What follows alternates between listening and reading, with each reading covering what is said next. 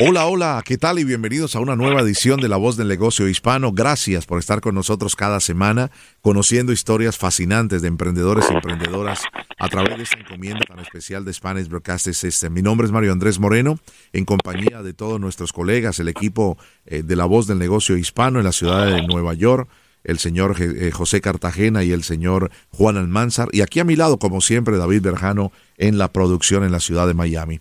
Saludando a todas nuestras emisoras que nos sintonizan, como siempre, todos los domingos y siempre les agradecemos inmensamente porque nos dan eh, reportes de sintonía y el programa goza de gran aceptación tanto en la Bahía de San Francisco, en Los Ángeles, eh, como en Puerto Rico, en Chicago, en la ciudad de Nueva York y también en la ciudad de Miami. Así que muy, pero muy agradecidos eh, por, por la fiel sintonía.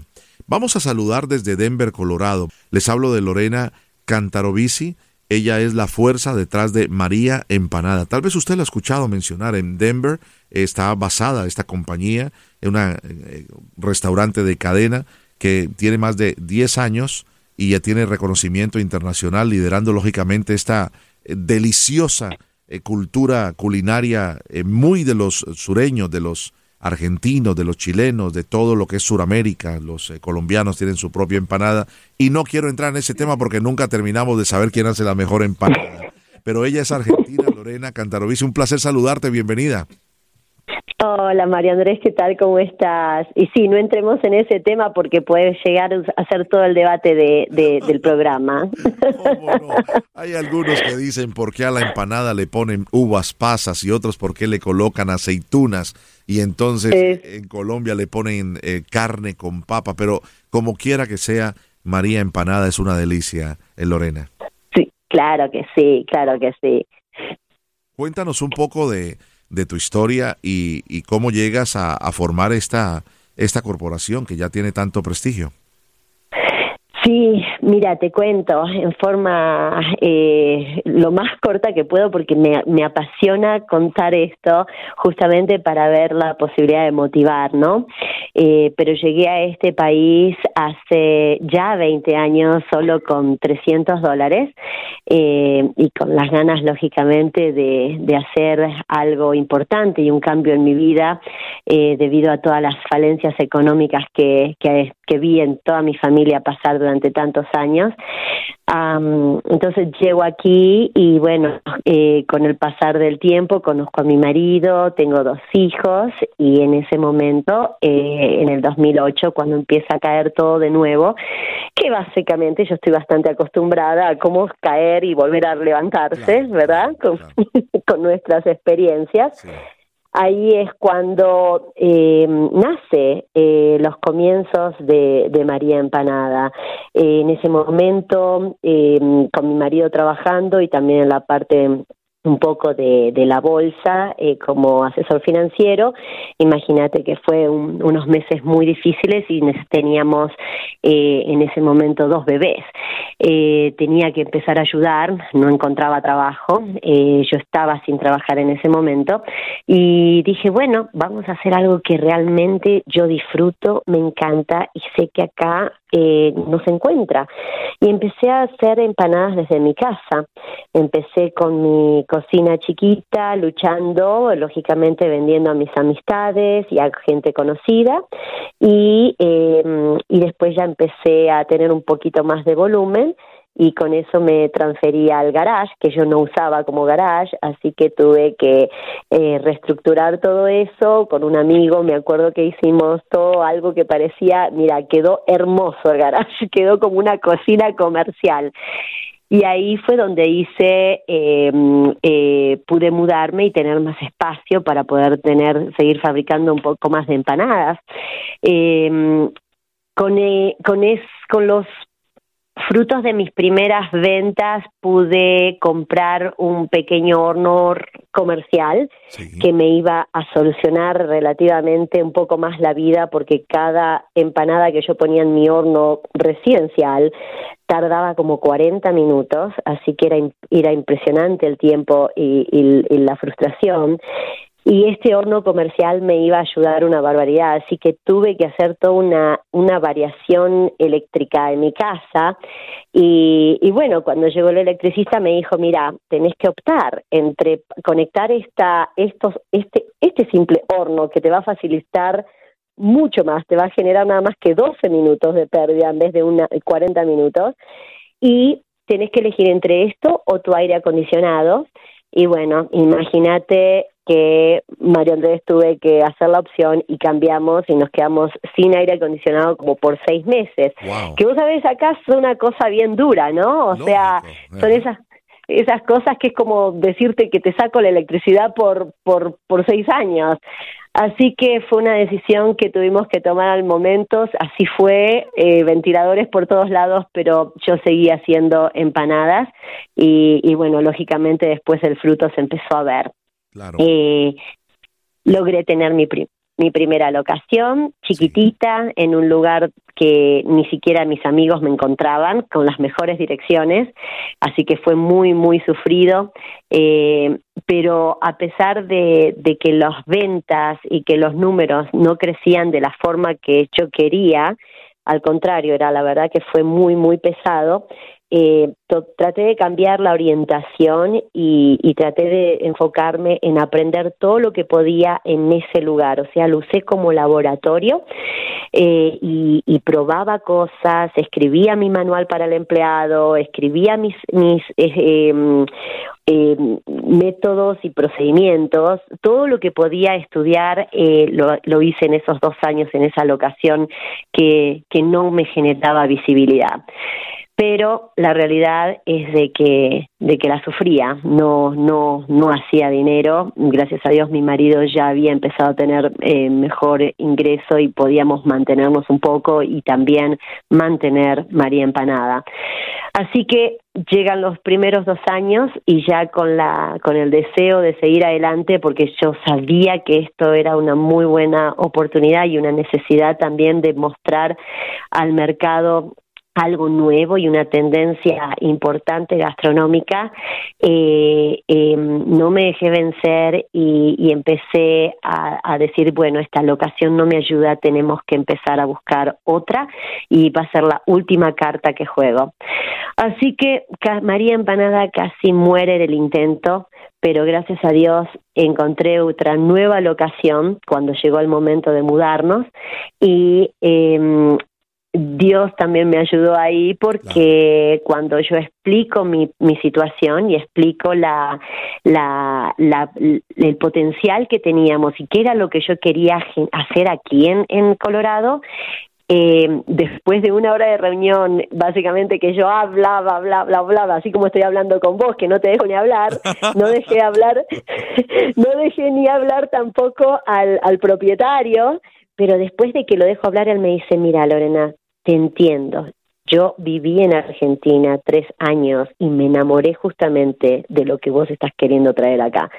Así que Imagínate, un americano que te diga eso en Colorado, no estamos en Florida, ¿verdad? Estamos en Colorado. Eh, fue como una bendición inimaginable y él, gracias a Dios, también invirtió un poco en mi idea porque yo no tenía capital para esa nueva locación que era hermosa y muy bien ubicada y me dio la posibilidad de, de, estar unos meses y, darme más eh, posibilidades a nivel eh, de renta en la cual me ayudó para poder abrir ese negocio, esa locación particular que fue la que trajo la visibilidad que a mí me faltaba. Qué maravilloso. Ahí escuchándote me apasiona, ¿no? Porque hemos entrevistado en este programa, Lorena, a, todo tipo de, empresarios, empresarias, de ejecutivos ejecutivas de grandes corporaciones, Fortune 100, Fortune 500. Hemos hablado con eh, personas muy importantes del gobierno federal, del Small Business Administration, en fin pero cuando tenemos estas historias que cualquier persona que tiene una idea se puede identificar mucho más rápidamente como es algo tan eh, tan delicioso, tan básico de nuestra cultura gastronómica que es una empanada. Una empanada es es una, una factura, como dicen ustedes, para nosotros es una, una appetizer, es como una, una entradita que siempre cae bien pero más allá de eso es la ilusión de una empresaria de hacer las cosas correctamente. Decías, y quiero volver un poquito atrás a, tu primera oportunidad eh, de negocio en tu propia casa. Cuando te quedaste un tiempo sin electricidad, quiero que le aclares un poco, eh, si te quedaste sin aire acondicionado, que le aclares un poco a los oyentes. Tuviste que sacrificar el aire acondicionado, me imagino, para poder que el horno de, de, de hornear las empanadas tuviera la capacidad eléctrica, ¿verdad? Exactamente. E imagínate, o sea, eh, yo cuando cuento esto en, en, en, mi país, viste, a veces todavía tengo familia que no tiene eh, aire, acondicionado. ¿no? Que es como un cierto lujo, pero acá es una es una cosa que ya viene incorporada, ¿no? En tu en tu vida y en tu mm, en tu en, en tu mundo. Entonces quedarte sin una cosa así, donde los calores son tan fuertes, donde hay donde uno sufre un poquito más en tu propio hogar, que es donde vos no deberías sufrir, ¿verdad? Eh, la verdad que fue una, un momento bastante difícil, pero también lo haces con la emoción y con la sabiduría de que estás haciendo lo mejor para sacarte adelante tanto a vos profesionalmente como también a tu familia. Así que fue un sacrificio eh, con, con, mucho, con mucho amor, básicamente. Y es un sacrificio que por eso vuelvo a algo tan básico como eso eh, porque muchas veces este tipo de sacrificios son los que hacen que personas sucumban y digan, no, no, yo tampoco hasta allá, ¿cómo voy a sacrificar a mi familia? No lo va a entender, eh, pero, pero vale la pena. Eh, hablas, Totalmente. De, hablas de algo muy interesante y es cómo creer en el producto. Tú creías de que había una necesidad, hiciste algún estudio de mercado, muchas veces cuando se pregunta, vuelvo a lo mismo, las empanadas son muy regionales, pero sin lugar a dudas en los Estados Unidos eh, la, empanada, lo que es la empanada, yo le llamo sureña, ¿no? Argentina, con todo respeto, la empanada chilena, que son como similares, que no se hacen eh, fritas o freídas en, que caen en el aceite, como se hace la colombiana, la venezolana, eh, las otras empanadas. Esta empanada se convirtió en mucho más conocida a nivel nacional. ¿Hiciste algún estudio? ¿Pensabas llegar primero a, a tu gente, a los latinos?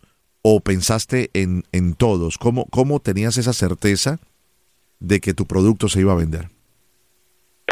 Mira, eh, empecé a estudiar todos los, los beneficios de, la empanada, ¿no? Empecé a entender por qué podía ser una, un producto que, que podía llegar a tener bien eh, eh, mucha aceptación y, y, me venía justamente todo lo que busca eh, la cultura anglosajona en estos momentos, ¿verdad? O sea, rapidez, caminar con un producto que no sea que no te no te ensucie que sea algo que mis hijos también puedan comer que sea algo que pueda transportar que pueda llevar a mi a mi a mi trabajo que sea algo al mismo tiempo que yo pueda eh, eh, quedar bien ante otros amigos, que sea algo que genere unión, que, que genere esa, esa necesidad de, de, juntarte y como también romper hielo, ¿no? Ok, mira, esa, ¿de qué será esa? Esa es de pollo, uy, esa será de chicken, bueno, de carne, bueno, entonces yo quiero carne. O sea, empecé a pensar, inicialmente pensé en todos los beneficios que tenía el producto en referencia al mercado, a este mercado nuevo, a algo que no se sabía lo que era. Y yo siempre cuento la historia, mi negocio se llama María Empanada, no tenés idea la cantidad de veces que me llaman María y que piensan, señora Empanada, me dicen que mi apellido es Empanada. Qué tremendo, porque te, me adelantaste a la próxima eh, pregunta, que es Lorena, eh, por supuesto, y, y no me imagino que querías ponerle eh, tu precioso apellido porque iba a ser como Cantarovici Empanadas. Imagínate. Entonces, ¿quién es María? Como la canción, ¿quién es María? Y María es mi madre, entonces eh, ella lógicamente fue la propulsora de, de, de, de, la, de esta de esta aventura eh, y más que nada de la aventura de mi vida, ¿verdad? O sea, el, el tener su acompañamiento no solamente físico, sino que siempre me ha, me ha acompañado en, en, historias, en cosas, en aventuras, en inclusive nuestros eh, fracasos, eh, por así decirlo. Nosotros en Argentina llegó un momento que no teníamos dónde vivir, María Andrés. Nosotros estábamos en la calle. Yo vendía con mi mamá jugué juguetes en una estación de, autobuses eh, eh, para la época de Navidad y nos quedábamos hasta las 2 de la mañana ahí vendiendo en la calle juguetes para poder eh, salir adelante. Y no teníamos a dónde volver y teníamos que pedir prestado una casa para vivir, etcétera. Nunca me faltó el amor y el cariño de la gente, pero sí, y de la familia, lógicamente, pero sí te faltó esa parte, ese elemento em, em, eh, de, de, capital, de dinero para poder salir adelante y habiendo sido creada con ella, imagínate cómo mi negocio no iba a poder tener su nombre, ¿no? O sea, representa ya de por sí un modelo y aparte no es solamente un modelo mío, porque decime, ¿quién no tiene una María importante en su vida, ¿no? así, sea María o así sea Mary, pero siempre está María ahí. Fantástico, e, es emocionante escucharte, Lorena porque yo tuve la oportunidad en, en algún momento, hace unos años atrás, de, de, hacer una correría por los Estados Unidos para hablarles a, mujeres que ayudan a, eh, con mi señora esposa, mujeres que ayudan a llevar eh, eh, parte de, de, los ingresos a la casa. Y muchas mujeres que te están escuchando se, se identifican, las mexicanas, que les ha tocado vender tortas, y con tortas. Yo escuchaba, tortas son como unos pequeños emparedados o las mismas empanadas de nosotros eh, para los mexicanos y, escuché tantas historias, eh, no tan estructurada como la tuya, por supuesto, y de tanto éxito, pero al nivel de ellos un éxito extraordinario, ¿no? De poder ayudar y muy claro lo que tú dices, todos tenemos una, una María en casa, ¿no? Y que, y qué mejor que sea ese nombre tan, tan representativo para, para todos nosotros los hispanos y, y para quienes creemos en Dios, ¿no? Ahora, eh, Lorena, el fracaso, las dificultades, las necesidades, los faltantes en tu natal Argentina, eh, vienes aquí con 300 dólares, conoces a tu esposo, luego vienen dos hijos, él tiene un trabajo en, eh, como asesor financiero y lo demás, y, vienes tú y sacas esta idea y dices, vamos a, entrarle a esta idea. ¿Cuál sería una de las recomendaciones claves que le daría a esa, a esa María que te está escuchando o, a ese Pedro que te está escuchando que tienen, dicen, yo, yo hago eh, la mejor, no sé, arepa o el mejor, como lo hemos escuchado aquí, con empresarios que tienen eh, grandes eh, corporaciones en, en, otros estados eh, que hacen la mejor repostería o pastelería, porque María Empanada no es solamente la tradicional empanada, unos preciosos restaurantes donde están todas estas facturas y delicatessen y se ha convertido en una empresa que le da trabajo. ¿Me puedes por favor confirmar a cuántas personas? Porque a todos los veo con la bandera de, de, Argentina y le hacen también en la, en la fachada parte del, de ese sol que acompaña la bandera albiceleste, ¿no? ¿Cuántas personas ya Mira, en este momento estamos casi cerca de los 70 empleados. Eh, hoy y, gracias, si Dios quiere, a fin de año vamos a terminar con casi, probablemente un poquito más de 100, ya que tenemos aperturas que, que también se vienen. Pero hay que empezar por uno, y fuiste tú, y, y la labor de tu señora madre, me las puedo imaginar eh, ¿cuál, es el producto básico de, de, para poder hacer la, la, cobertura de la empanada? Eh, el flúor, ¿no? Este, eh, sí, la harina, haces la harina, lógicamente la masa es lo que envuelve, pero más que nada, lógicamente, es el balance, ¿no? El balance de lo que es eh, la masa con los ingredientes que vos pones dentro. Claro, pero lo, que te lo decía era porque se empieza con uno. Me las puedo imaginar a ah. ustedes haciendo la, envoltura, haciendo la masa, eh, luego preparando todos los guisados, que es la de pollo, que es la de jamón. Veo que has entrado muy de lleno y felicitaciones, que esto también hay que ir con la línea de lo que los, los negocios hoy día son. Eh, la gente le gusta mucho el tema vegano, tienes empanadas veganas. Eh, para aquellas personas que, no comen productos carnívoros o, lo demás, en fin, pero te, te, mencionaba precisamente eso. ¿Cuál es el primer mensaje que le das a, a, esa María o a ese Pedro que tiene una idea? Una idea, en el día de hoy estamos hablando en La Voz del Negocio Hispano con Lorena Cantarovici, que es una idea de, de culinaria, de gastronomía. ¿Cuál sería el primer consejo que le darías a, a esa persona, a ese empresario en potencia? Mira, lo primero es entender eh, venimos hablando de una palabra que es éxito, ¿verdad? Eh, es definir éxito, ¿verdad? ¿Qué quieres vos como persona? ¿Qué significa éxito para uno mismo? Eh, ¿Y qué significa éxito desde el punto de vista de negocio? una vez que definís eso, ¿qué es lo que querés llegar? Pienso que una, una cosa muy importante también es para aquella persona que está en este momento haciendo o una torta u otro tipo de, de, de cosas que tienen que ver con la comida. ¿Por qué? Porque esto lo sé hacer bien y quiero abrir un negocio en referencia a esto o porque toda mi familia me dice, vos deberías abrir un negocio. Un restaurante no es un negocio, es una empresa. Y eso hay que verlo desde comienzo, hay que entenderlo y saborearlo desde el principio. Eh, no es simplemente cocinar, no simplemente porque cocines bien. Y esto es un poquito, es quizás un mensaje un poco negativo, pero no es para que sea un efecto negativo, sino para que uno conozca la realidad y la sensación de que una vez que vos tenés tu propio negocio, tu propio restaurante, todo el mundo que contrates o toda gente con que te, te hagas una alianza, te pueden eh, eh, pueden terminar tu negocio con vos, pueden dejarte, pueden se puede ir un empleado, etcétera. El único que no te puede ir sos vos, el que tiene que estar firme ahí todo en todo momento desde que decidís abrir tu negocio o tu compañía sos vos. Entonces, es muy importante que en forma inicial entiendas tu idea, sepas que te gusta, sepa que va dentro de lo que vos querés hacer y que va a ir dentro de los parámetros que vos querés hacer y entender que el, el, ritmo del negocio va a continuar estando el resto o no estando, pero sí en forma inicial tenés que estar.